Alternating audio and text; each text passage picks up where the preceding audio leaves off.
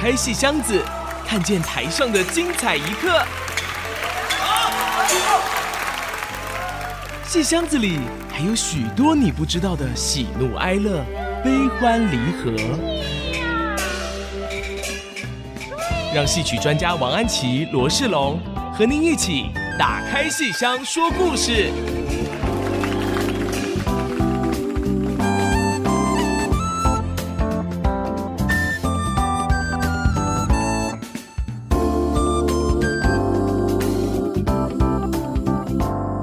亲爱的听众朋友，欢迎收听 IC 之音竹科广播电台 FM 九七点五《打开戏箱说故事》节目，我是罗世龙，呃，我是王安琪。我们的节目在每个星期五晚上八点首播，星期天下午一点重播。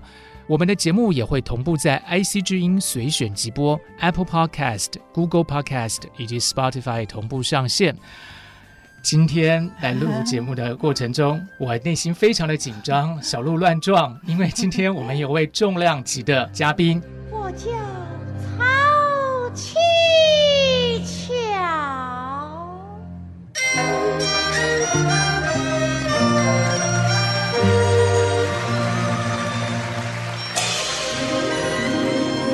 今天重量级的嘉宾就是魏海敏老师。魏老师好，嗨，你好，主持人，不要紧张，紧张到现在话都说不清楚了。安琪老师好，你好，魏老师好，看到女神罗世龙哦，整个人要发抖了，对，脸都红了，然后 希望今天的状况可以正常的发挥。呃，前阵子刚好看了魏老师的这个《楼兰女》的演出，这个戏是，呃，以前念书的时候就看过了。那除此之外呢，魏老师马上就有一个新的作品要跟大家见面，就是《千年舞台》，我却没怎么活过。是的，是，呃，我其实常常在不同的场合曾经听过魏老师接受访问的时候呢，呃，都会很多的主持人问魏老师，就说魏老师，您演过这么多的角色，到底哪个角色您最喜欢？那常常都听到魏老师就有一个方向的回答是说，其实都喜欢，嗯，对，都喜欢。然后呢，魏老师常常会提醒我们，就是说，哎，各位观众，你们不要看说好像我去诠释某些角色，事实上呢，是这些角色成就了我。那每次我听到老师讲这样的一个回答的时候，我就内心非常的神往。就非常想知道，到底这些角色是怎么样跟魏老师您的艺术人生做一个连接，所以今天有这个机会，就要来好好的向您请教一番。呃，也谢谢世龙给我这个机会，能够向听众朋友来介绍这个千年舞台。因为大家看到一这样一个独角戏呢，也都很奇怪，问我说到底要怎么样来演这个戏啊？呃，其实事实上我也很期待，因为我也不知道，就还没有演出以前呢，我确实还不知道该怎么样来演我自己。因为演员嘛，始终都是要演剧中的角色，要把剧中的角色演得栩栩如生的，就好像活生生的站在台上一样，这样才算是一个好演员。所以要怎么样来演魏海敏，我觉得是很忐忑的，因为我。我觉得我自己还是一个很低调的人，我我希望我自己是不被看见的，所以我经常跟别人说，我说我其实是一个很平凡的人，我只是因为选择了一个不平凡的职业，呃，所以这个职业造就了我的不平凡吧。魏老师您客气了，您本人是很低调，但是我觉得我们作为观众，我们就是在。万众之中，就是第一眼就会注意到您的存在，闪闪发光。是是是是是是。魏老师，这个戏您说就是。您在演自己。那据我们的了解，好像这出戏有六个您曾经饰演过的角色。是。是。我想先跟两位主持人先介绍一下这个，呃，这出戏啊，当时是。这个。就是两厅院找了王景生导演，他是新加坡的一位，对，新加坡籍的一位导演。那么他近一二十年呢，就致力一种剧场的形式，叫记录剧场。那么这个记录剧场呢，其实就是呃选择一位主题人物，那么他当然应该是一个演员，然后这个演员如何的在生长的这块土地上成长茁壮，然后这个社会给予他之间的。这个刺激，或者是反馈，或者是影响，嗯，那么还有他出生的呃生长的环境啊是怎么样让他成为这样子的一个演员。那么当时王景生导演就是这样的一个概念，所以呢，他除了就是演员是我，那么另外还有张兆堂老师的照片，还有陈介仁老师的影像，还有黄文英老师的服装，那么就打造出一个呃魏海敏从他出生啊，在哪个地方，然后他的整个的成长的环境，为什么会去学戏？那么他跟父母之间的这个亲情，家人之间的亲情，还有他学戏的过程，以及在他这些所有的戏当中影响他的呃这个。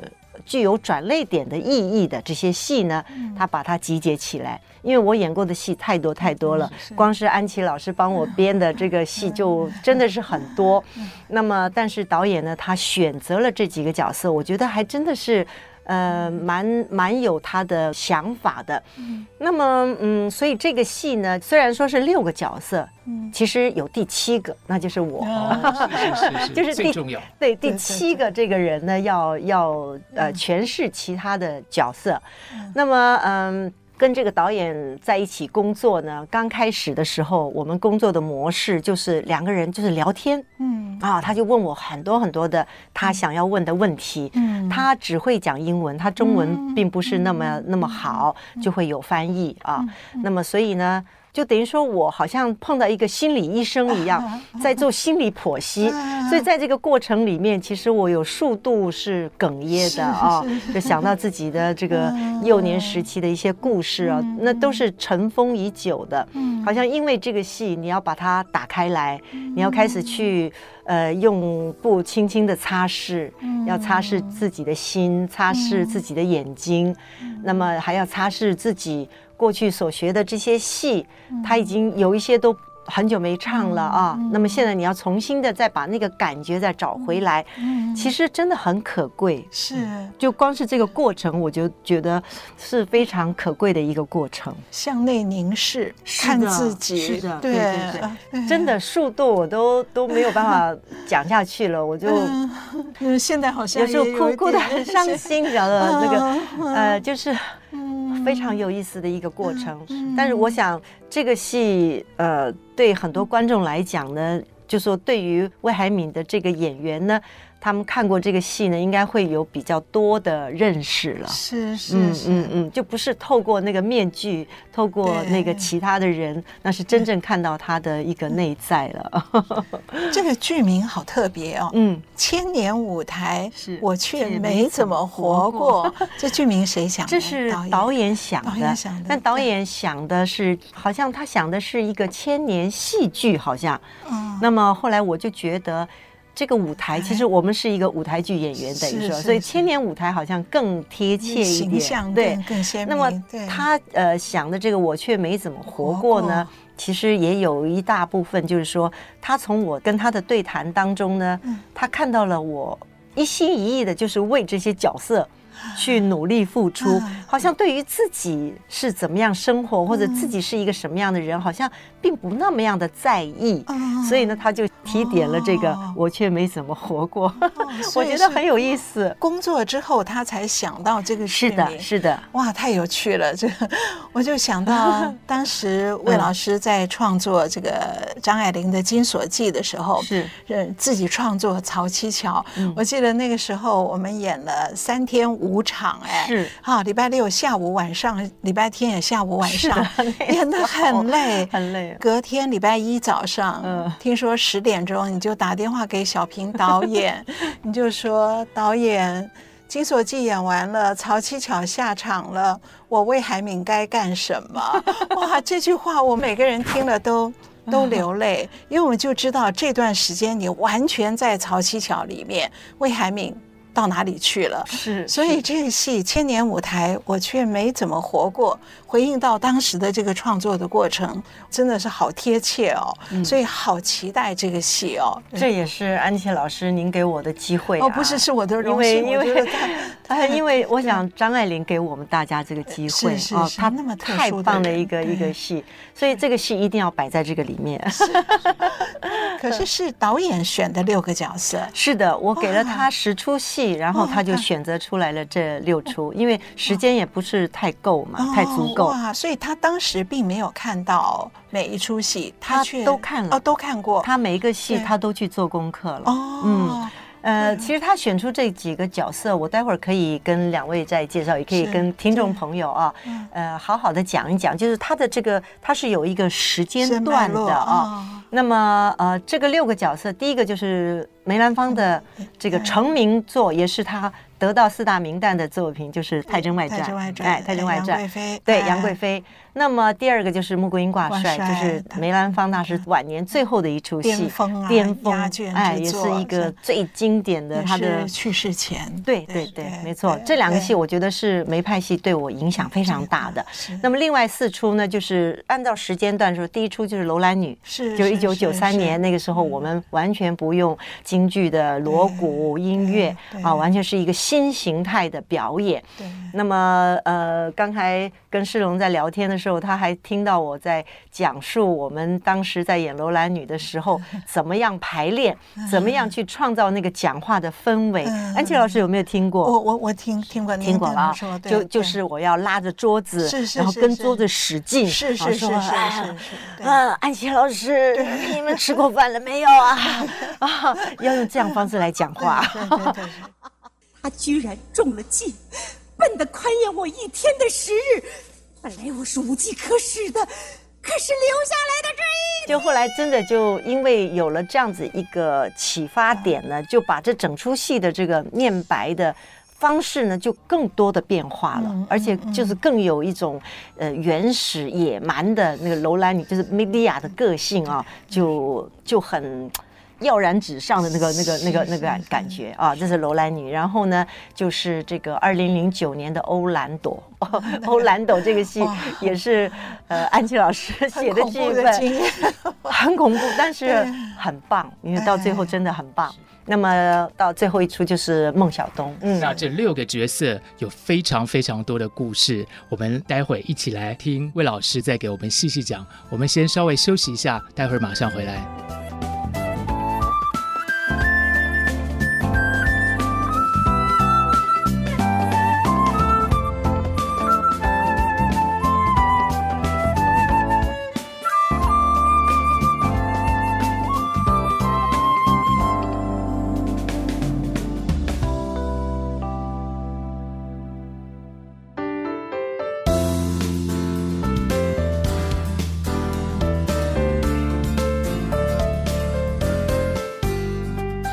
欢迎各位听众朋友回到我们打开戏箱说故事的节目现场。今天邀请到的重量级来宾，就是我们大家心目中的女神魏海敏老师。刚才魏老师跟我们稍微聊了一下，四月份马上要演出的《千年舞台我却没怎么活过》这出戏里头，由魏老师曾经诠释过、演出过的六个角色。那呃，我就非常的好奇，想要请教魏老师，就是您刚才提到这六个戏啊，这六个戏基本上都是戏曲，就是京剧，就是像孟小冬啊，像曹七巧这些国光的戏，或是说像楼兰女，它都是比较有这个传统戏的成分在里头。可是这一次这个记录剧场《千年舞台我却没怎么活过》，应该是用一个现代剧场的方式来呈现。嗯啊，那我就很好奇的想要请教魏老师，那像。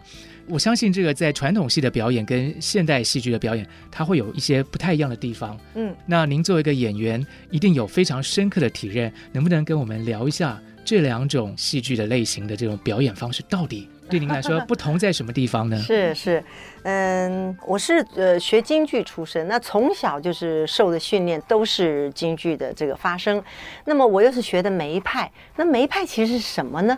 其实梅派就是梅兰芳大师他自己他的表演的风格，到最后流传到后代，让很多人学习，所以他就成为一个流派的宗师。那么梅派的特色呢，其实在于他的演唱，还有他的嗓子非常好。因为你要知道，就是前代演员啊，其实他成为一个好的女性演员的豁然率其实是很低的，因为男生有倒仓的问题，然后他有的时候倒仓就回不来了，所以他小时候嗓子再好都很怕倒仓，那是要进鬼门关的那一刹那的哦。那梅先生是一个天生的一个好的嗓子，所以呢，他的声音非常美。那我现在就举一个例子啊，比如说我在演这个《贵妃醉酒》，我要念他的前面那几句诗，我先念念两句，让你感觉一下每一派的念法到底是什么意思啊？礼知天生男子眷，承欢实言久为年，禄宫分带。三千中，三千宠爱一身专。好好听，就是他他的念法呢是非常柔美的，而且充满了女性的这种特质在里面啊。那么我觉得这个就是梅兰芳大师他的天赋，再加上他的。刻意的去模仿女人，所以他把他的所谓改扮女性的这个部分，他做到了一个极致。他透过念白、透过唱、透过表演，把一个女性的角色做一个极致。那现在还只是一个声音的部分呢。如果他再加上扮相，再加上那个，我选择《太真外传》，其实最重要的就是因为这个戏是梅兰芳大师得到四大名旦为首的，他的分数是最高的。那么。他又是一个他最好的时候所创造的一个戏，那么在这个戏里面呢，把梅兰芳的美完全呈现出来。她在所有的京剧的演员当中，梅兰芳是最美的一位了啊，我们可以这样讲吧啊。所以在这个表演里面呢，我特别要演她，就是这出戏是展现了梅兰芳的审美。还有他自己的美，嗯，那么这个呢，就是呃，在这个传统戏里面，我们受到的养分，就是我们在传承这个部分呢，是得到这些名家的这个他们的表演，然后我们去呃去遵照他们表演，去继承他们的表演。但是在新戏里面呢，我们是这个时代的人，我们已经本来就是女生了，我不需要再变成女生。所以在这个环节上面，我没有办法像梅兰芳大师他做到一个转换的极致。嗯所以呢，我在这个时代，我觉得我可以做什么事呢？我觉得我就是可以多样化的去体会各种不同的女性人物，然后我把那女性的真正的里面的内在的特质表演出来。嗯那么，但是在新戏里面呢，你往往会觉得说她的表演啊。这个可以改变的层面就比较多了。虽然说我们在演这个《金锁记》也好，或者是其他的戏，就是虽然是新戏，但是它是用京剧的方式在演出。那么他的念白呢，还是有所区隔的。就是说，因为现在的戏，像安吉老师编的这个《金锁记》，它的词句就比较丰富，它不像传统戏里面十句最好用一句来讲。但是在新戏里面呢，其实它可以大量的运用这样子的语言的这个这个文字。那但是你要知道，这个精炼的念法跟非精炼的念法差别很大。嗯比如你说我在演曹七巧的时候，我要用精白，对不对？那么金白，像我们演老戏演金白的时候，他讲话也是有这个压缩的，嗯。啊，譬如他说，呃，青春长二八，生长在贫家，路窗春寂静，空腹貌如花，他也是用这种诗词。就是紧缩的方式来营造这整个戏的这个用念白的方式，它是用紧缩的方式。但在曹七巧的表演里面，他的话好多好多呀，他 一出台，他讲话就非常的多。我记得他前面的第一段话，就是一上场就是一大串啊！哎呦，看来我又晚了。哎呦，这也怎么能怪我呢？谁让我们的窗户就冲着后院呢？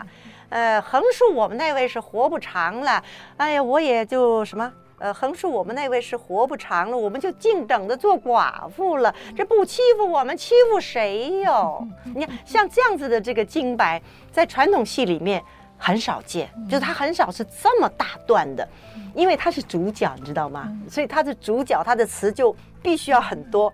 那么，但是在就是说，有时候金白我们说是花旦嘛，花旦它还是算是一个配角嘛，所以它不可能有这么大段的戏。但是现在时代不一样了，所以我们现在是等于是说，呃，把这个。不管什么样的个性的女人，只要她有表演的价值，她都可以成为主角。就跟以前的那个行当，什么青衣、花旦、刀马旦、武旦，其实我觉得这些行当的分类，也主要是根据当时的钱旦，来做分别的。嗯嗯因为男旦，我们刚刚说了，他要有一个很好的唱青衣的声音，不容易的。嗯嗯所以青衣是最高的。他是文戏，他赚钱最多的。花旦又等而次之了，刀马旦又等而次，就嗓子就越来越坏。到五旦那简直就没有嗓子了。但是现在因为都是女性演员，所以任何的行当都可能有一个好的嗓子，那是不一样的。所以我就说，跟前旦的那个当时的这个豁然率是真的是差很多很多。对，那所以呃这个。在这次的这个千年舞台里面呢，其实他没有过多的语言的表达，他主要还是在唱腔的表达。哎，因为这几个戏呢，就是说每一出戏里面的唱腔，我都会选择一个段落出来，就是以这一段的表演作为这出戏，呃，一方面是介绍这个戏，一方面介绍这个角色，介绍他的表演；二一方面呢，他还结合了，就是说在演这个戏，这个戏里面。他是什么人跟什么人？譬如说楼兰女，她在杀子的时候，那么她就是妈妈跟小孩的关系。那么我在我的生活当中，我跟我的母亲的关系是什么？那么导演就会借由这样子的方式来切入。呃，戏已经不像他原本的样子，是啊，他只是呃把我的生命，把我的生命的历程跟这些角色来做一个连接。对，哦，那所以并不一定是完整的一段一段的唱，不是，不是，对。哎呦，那好期待看要怎么样去截取，怎么串接。对，服装呢？呃，服装是现代服装，所以完全跟那个戏原来造型都不一样，都不一样，都不一样了。因为我不能剧透。可是他会换很多套吗？会换三套，哎呦，三套左右。哦哦。刚才魏老师给我们这么精彩的示范，我真的觉得就是要怎么形容？我真是词穷了，我只能大珠小珠落玉盘，就觉得整个人非常的舒畅啊。那其实这一出戏还有好几个别的角色，大家先休息一下，待会马上回到我们节目现场，我们再请魏老师给我们再分享更多更精彩的表演的内容。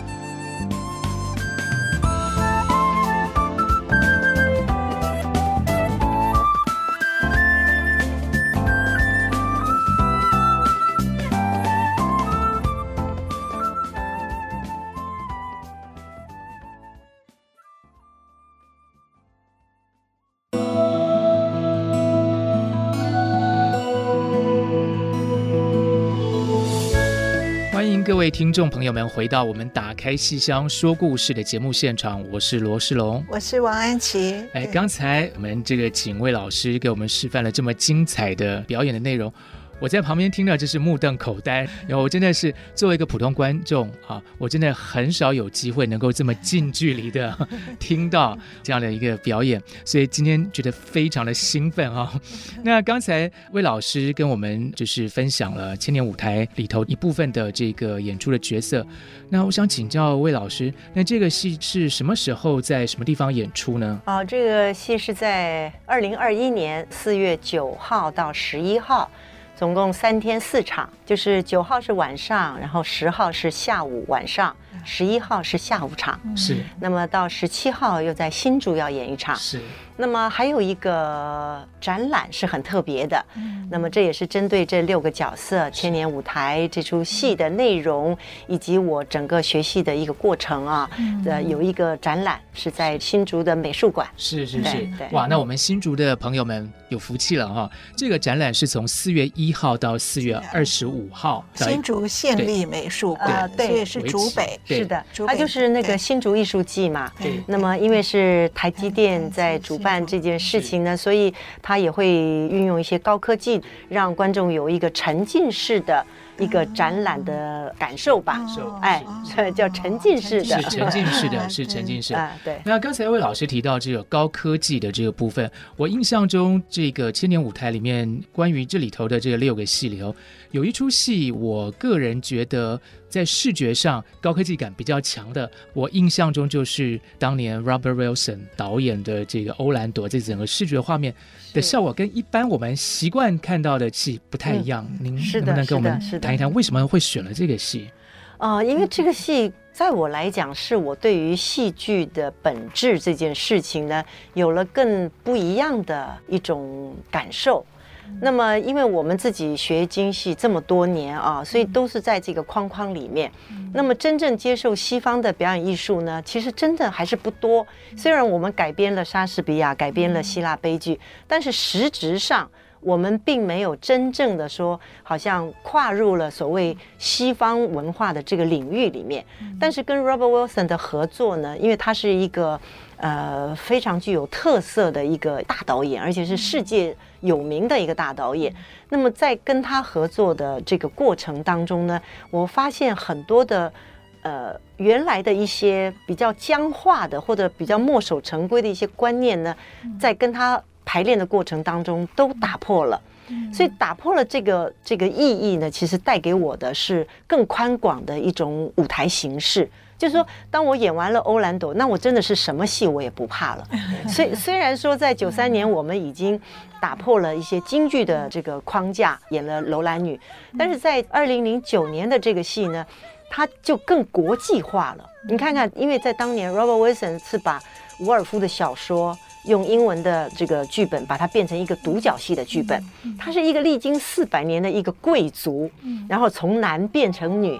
那么我最后呢是很焦虑，我简直就没有办法演。你问安琪老师，那个时候我们真的非常焦虑。后来呢，我是硬把安琪老师拉下来写这个剧本，因为我觉得只有一个嗯像他这么经验丰富的一个编剧，然后他才能够去感受到这个伍尔夫。这本小说里面的一些特质的东西啊，这个就对，真的真的是很可怕。但是过程虽然吓死了，但是那个成果，我觉得是有达到我们想要的一个结果。我记得当时，嗯，在排演的时候是非常的艰难，花了两年的时间，我才打破自己的这个呃紧张的、焦虑的这个心情。我用一种。自我说服的方式，我就想，他就是四百年的，就是一个灵魂，就是灵魂是没有时间的，他可以历经任何的，就是他可以在这一世做男，下一世做女，这一世是做什么，下一世是做什么，他每一世都可以有不同的角色扮演，然后他才能够达到最后，就是说，人的，人到最后，他最珍贵的是什么？那么他最在意的是什么？他留下来的是什么？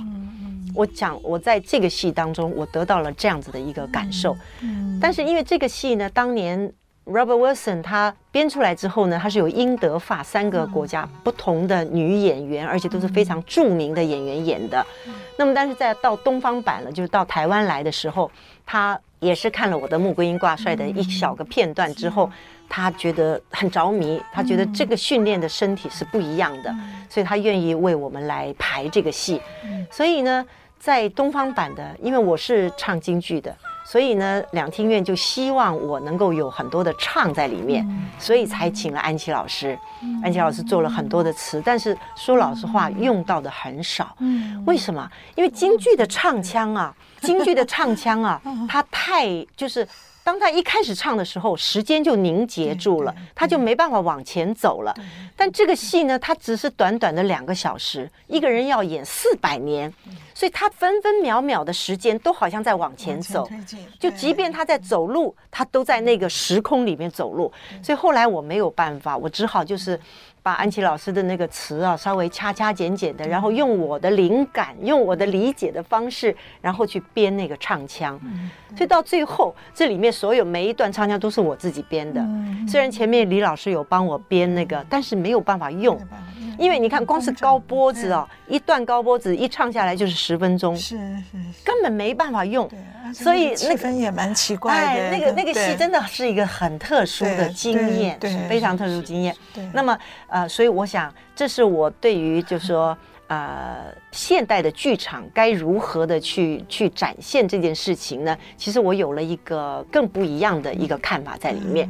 那么再加上这个戏呢，又是一个独角戏，所以也开发了我自己很多的潜能，我觉得。嗯。然后甚至我在台上穿的很少，这也是演京剧演员是不太可能的，我们都穿的很厚重的衣服啊。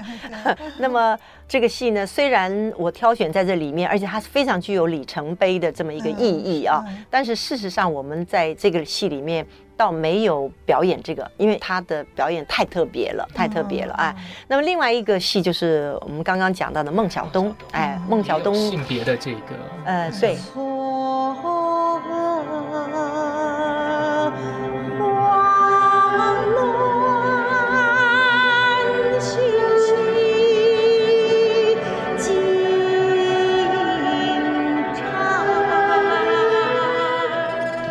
孟小冬是在我记得是二零一零年，对，就是在就是在欧兰朵以后，对，我真的觉得安琪老师还是会这个受影响，我觉得是受影响，所以他才有这个感受去写一个类独角戏的一个戏，才敢，对不对？是不是？内容完全不同，可是才敢，是的。然后小平导演也有受影响，一开头那个哐的一声，是是是，所以我想就说这个合作，那个中西文化的。碰撞，好、哦、是会有火花出来的，而且还有很棒的一点就是，我自己觉得说，当我在演孟小冬的时候，我一点也不害怕了。当我做自我一个人在讲述的时候呢，我也是非常云淡风轻的哈、哦，也不会有什么太这个干戈的地方，好像好像很很紧或者怎样，也都是很松的在演。我觉得都是因为那个戏给了我很多的经验。是。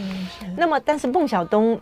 我觉得安琪老师这个点抓的太好了，就是他讲述孟小冬在追寻一个声音，这个呢，其实他跟我们戏曲界来讲，其实是一个背道而驰的一种这个心理状态。因为我们演员嘛，总想说要有名要有利，对不对？那么这是你的行业嘛，所以你要靠这个来生活，要靠这个成名，成名你才能赚大钱嘛。但是孟小冬却不是这样，他从小就大红大紫，但是他对于他自己的艺术生命呢，却不是那么样的愿意去，好像要去去攀哎，去攀什么别人来让自己更红，他从来没有这样想过，所以他的他的这个生命的历程。非常非常的有意思，我们可以待会儿再谈。是，谢谢魏老师。六个不同的角色，六段不同的生命历程。我们先稍微休息一下，待会儿再回来，请魏老师继续跟我们聊他的戏剧表演跟人生。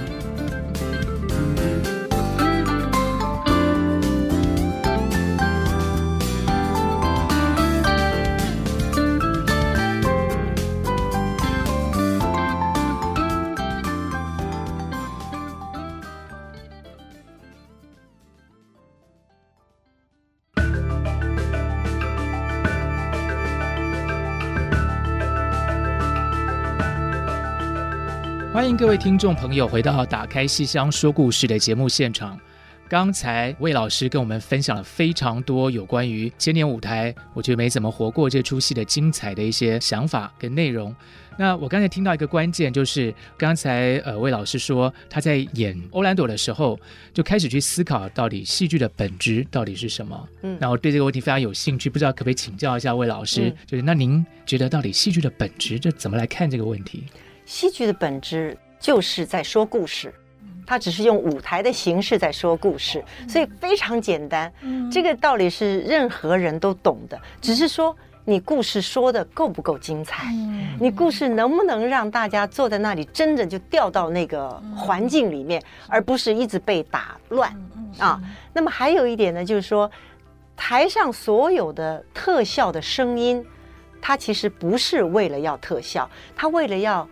挡掉一些我们道具移动的一些噪音，它必须要有一些音乐，有一些什么来挡掉那个。这个就是 Robert Wilson 的做戏的一个呃，怎么讲呢？最大的，然后又是最简单的一个方法。他用一个最简单的方法来解释戏剧。啊，这个是我呢，可以说我从小学到大，唱戏唱到大的都没有想到这个问题，因为我们始终都要很用力的去演我们的角色嘛。因为京剧的表演其实它都是比较强调这个功夫啊，强调这个技巧啊，所以呢，我们真正就是能够放松下来演这个角色，那么是不容易的。所以放松下来，而且你还要顾到观众在看戏的时候的感受，那个都是我在排这个戏的时候。特别特别明显的感受不同，是。就是说，美国大导演跟我们台湾的一些导戏曲的导演，那个见解还有还有那个过程是完全不一样的一个概念。那当然，因为我们语言也不一样嘛，所以我在欧兰朵这个戏的演出里面，两个小时，我问观众会不会觉得闷，他们说一点都不觉得闷，好像好像一下就看完了。那是为什么？那就是他在。让我在演出的时候，你看我的声音是忽大忽小，忽重忽轻，忽那个。其实这不是他有意要在某一句要做这个这样子的一个设计，而是他在看戏，就是观众在看戏的时候，大概几分钟之内，他就会产生一种疲乏感，所以他就要给你做改变了。那个其实这个就是叫戏剧的本质，就是说舞台上表演的一个本质。那他抓得很好，拿捏得非常好，所以我觉得我看到了，所以他从来没有跟我讲过这些事情，但是我感受到了这样子的一个特质啊。所以呢，对于舞台的表演呢，我也就是更让自己放松了。在演所有的戏，我都让自己更放松。而但是呢，在表演的时候的你自己怎么样拿捏，怎么样在这个唱念做打的功夫里面，让观众看到你的表演，或者去领会你在讲这句话的重量，嗯，那么这个是不容易的，是。这个是不太容易拿捏的，对不对？哈？就是你那个演员在台上的那种感觉跟认知。如果没有这些经验，我根本不可能做到。对，是像现在这样。是刚才魏老师说，戏剧的本质就是说故事，那不就是我们这个节目的宗旨吗？就是要打开戏箱说故事啊。那刚才魏老师其实还有提到，就是关于这个戏，您说演完这个戏之后，呃，您就觉得说好像再也什么都不怕了。嗯，我就非常好奇，我觉得我心目中的女神。也会有怕的事情吗？哎，非常好奇，不知道可不可以斗胆问这个问题？魏老师有怕的吗？啊，我告诉你，我们小时候老师就告诉我们很多很多的话，呃，过不去的火焰山，呃，没有过不去的火焰山，这个意思呢，就你在台上啊，你再怎么紧张，你都得给我下来，没有过不去的火焰山，再怕也得也也得去做，哎，那么还有一句呢，就更劲爆了。就是头掉了，碗大个疤。啊，头掉了，碗大个疤。这个这个这个这个通常呢，都是在练功的时候要翻跟斗了啊。你翻过来呀，翻过来呀。头掉了碗大个疤，你怕什么呀？老师就会用这样子的话来来激励我们。想想真的很有趣，头掉了还能活吗？哦，但是就是头掉了也不过就是碗大个疤而已，根本没有什么值得害怕的。哎，因为上台你既然是演员，你就必须要去克服你的紧张，克服你的恐惧。当然，我小的时候也会有恐惧的时候，但是我后来发现，就是你千万不能够有第一次的失误。有第一次失误之后，你马上就要把它改进过来。就是你有一次忘了，对不对？那么你接下来你就会害怕了，你就会产生嘀咕了，就为什么我会忘问？但你就要想办法让你自己不能忘词，就是你不管用什么样的方法，你都要想办法。所以这个就是台上的一些事情啦。那么我觉得是挺有意思，就是我们呢，就是在台上的演员花。这么多的这个时间来训练这样子一个演员，那我们占有的舞台的时间是我的一辈子啊，就是我自己在舞台上面真的就是一辈子的事情了啊。而且这个到现在看起来还没有下台的这个迹象，不能下，没人让你下，就是我还可能一直不断的在演出，我真的是太感恩了。我也希望安琪老师，慢慢的我们还能够再想出一些更好的一些，对于女性角色要怎么样的去琢磨，什么样的女性我们可以在更深刻的去爱上内在。我觉得这个都是我们很值得期待的，甚至于我们过去做的一些好戏，其实都都能够再演。你看国光，呃，那个那个几年我们排的这个戏，真的都是蛮好看的哦，都是呃这个雅俗共赏啊，通通。都是。所以我我想在这一次的这个千年舞台这个戏里面呢，嗯，其实也就是讲述了我大半生的一些创作的呃这个关键点，然后呢，我的人生的。转捩点，还有呢，就是说我对于戏剧的这个热爱是一直没有间断的，一直在热爱，而且还是越来越爱。因为我知道戏剧它是一个载体，它是有能量的，它是会帮助很多人，也是会改善很多人的思想跟观念。那么，就像我们这次在演这个楼兰女，我觉得有很多人在讨论，他的讨论已经不再像九三年的时候说：“哎呀，怎么京剧好像又不像京剧，又不像什么？”现在讨论的是，如果我是楼兰女，我应该怎么做？现在已经变成变成哎，对，就是他的。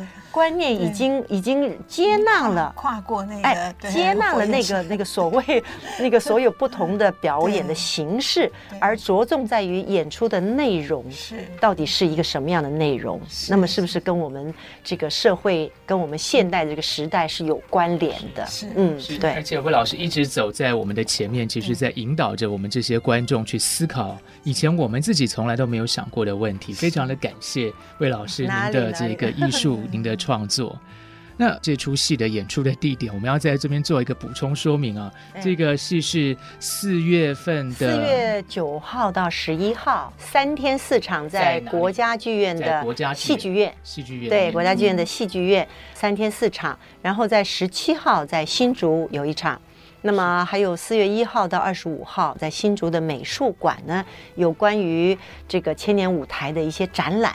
哦，这个展览会很有意思，它也是一种沉浸式的这个这个展览啊。然后呢，呃，会有很多的这个我的演出的一些道具、戏服，还有我的一些呃，就是演这些戏，它在当时的环境底下，它产生了一些什么样的效果，或者产生了一些什么样的事件。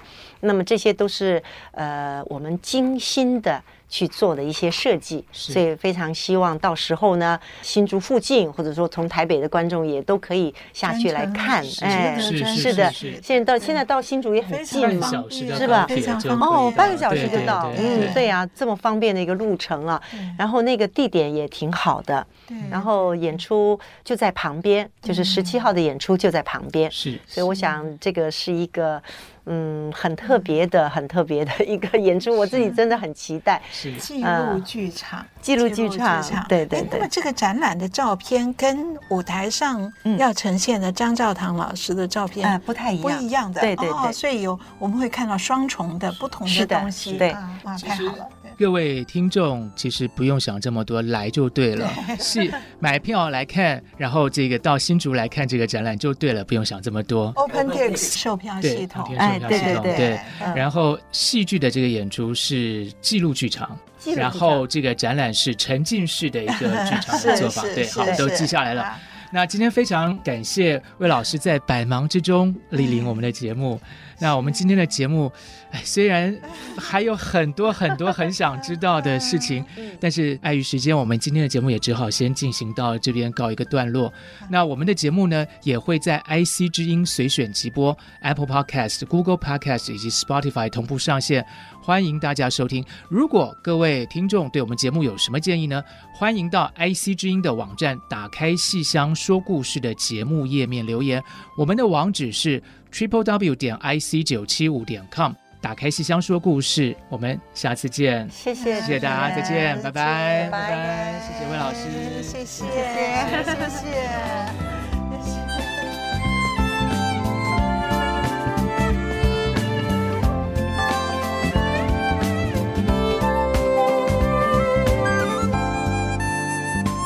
本节目由台积电文教基金会赞助播出。台积电文教基金会深耕文化经典，引动艺术风潮，与您共筑美善社会。